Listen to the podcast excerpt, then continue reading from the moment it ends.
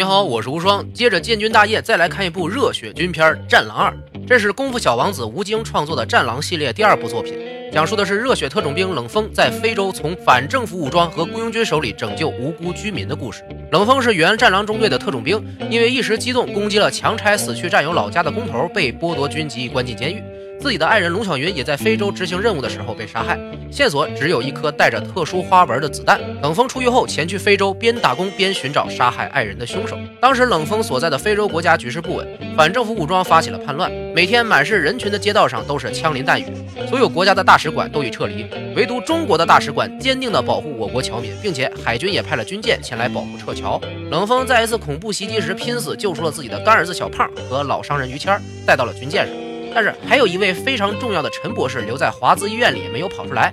而没有中国籍人士被攻击证据的我军是不能干涉其中的。正在两难之时，冷锋为了救出还在一家华资工厂里没有得救的非洲小胖的亲妈，毅然决然地踏上了孤胆英雄的道路，自己一个人前去营救陈博士以及小胖的妈妈。陈博士之所以这么重要，是因为当时国内正流行一种没有解药的瘟疫，只有陈博士发现了自带抗体的一个小女孩，所以控制了陈博士就是控制了被瘟疫吓坏的群众，就可以成为这个国家的主人。反政府武装红巾军雇佣了欧洲来的强力打手去抓陈博士，于是冷锋和雇佣军的交战开始了。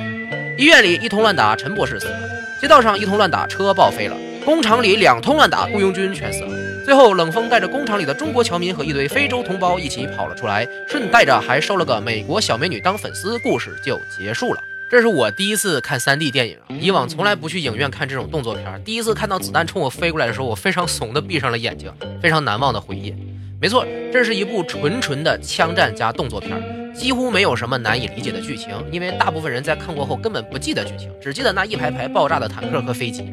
其实这种作品里呢，剧情确实是最不重要的一环，一般只需要一条简单明了的主线就可以了。那么，为什么特别注重故事剧情的我还要来推荐这部片呢？因为这部片子会让你意识到，原来中国也可以拍出如此纯正的好莱坞式的商业大片场面。原来中国荧幕上还有如此有血性的男人。以往我对国产电影拍动作片的感觉就是不够真。从成龙、李连杰这一代功夫巨星之后，貌似好看的动作片彻底断档了。所谓的大片只是充斥着五毛特效和一通大喊，偶尔还能看穿换了上场的特技演员。但是我在影院里看到吴京的身姿和打戏，仿佛真的有种看到了过去的那代功夫巨星的感觉，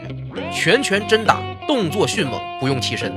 就像吴京自己说的，人家拍戏有一套模式，我们是拿命拍。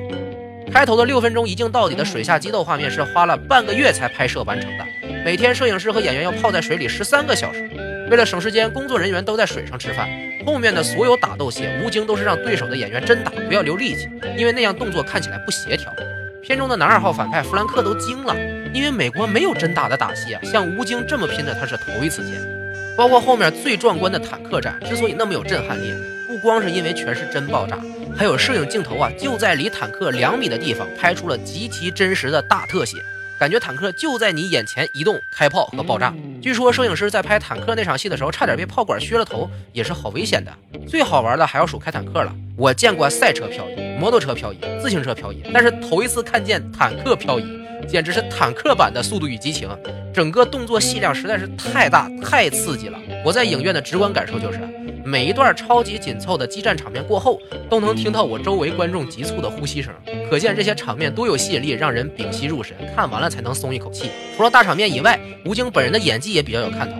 以往我们看功夫主角啊，都是幽默搞笑的风格，加上酣畅淋漓的动作特写。但是吴京在开头为龙小云的死感伤的时候，从面部抽搐的微表情都可以看出他是下了功夫练习演技的。喝烈酒痛哭这种苦情戏也能消化的很好，真的是用心了。战狼系列本来就是军战片，所以军队是必不可少的元素。虽然大部分场面都是冷锋独自战斗，但是在敌人大兵压境的绝望之下，还是要靠我国海军的大规模炮火支援才摆脱了最大危机。都是华丽的大场面，但是不同于好莱坞式的个人主义，《战二》仍旧保留了军魂的核心。英雄不一定万能，但是军人值得相信。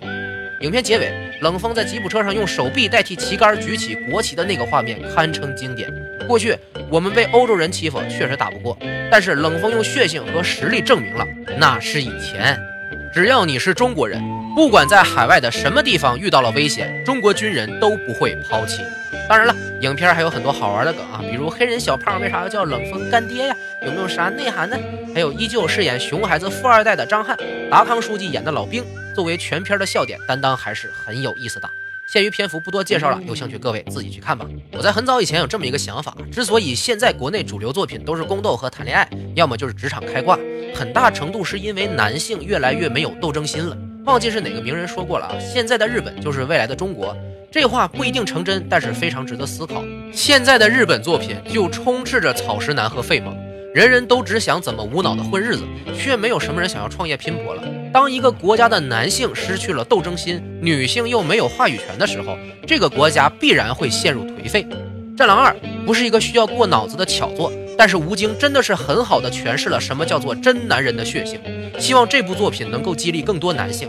释放自己的斗争心，敢打敢拼，勇敢的面对这个世界。也希望以后能有更多这样的真男人作品搬上荧幕。不要让这种精神失去后续。关注无双漫谈的新浪微博，可以和咱进行话题互动和聊天。关注无双漫谈的微信公众号，回复“战狼”两个字，即可获得《战狼二》所有片花访谈特辑以及两首片中歌曲。如果你是一个热爱艺术的人，千万不要错过。今天内容就到这里，我是无双，下期再见。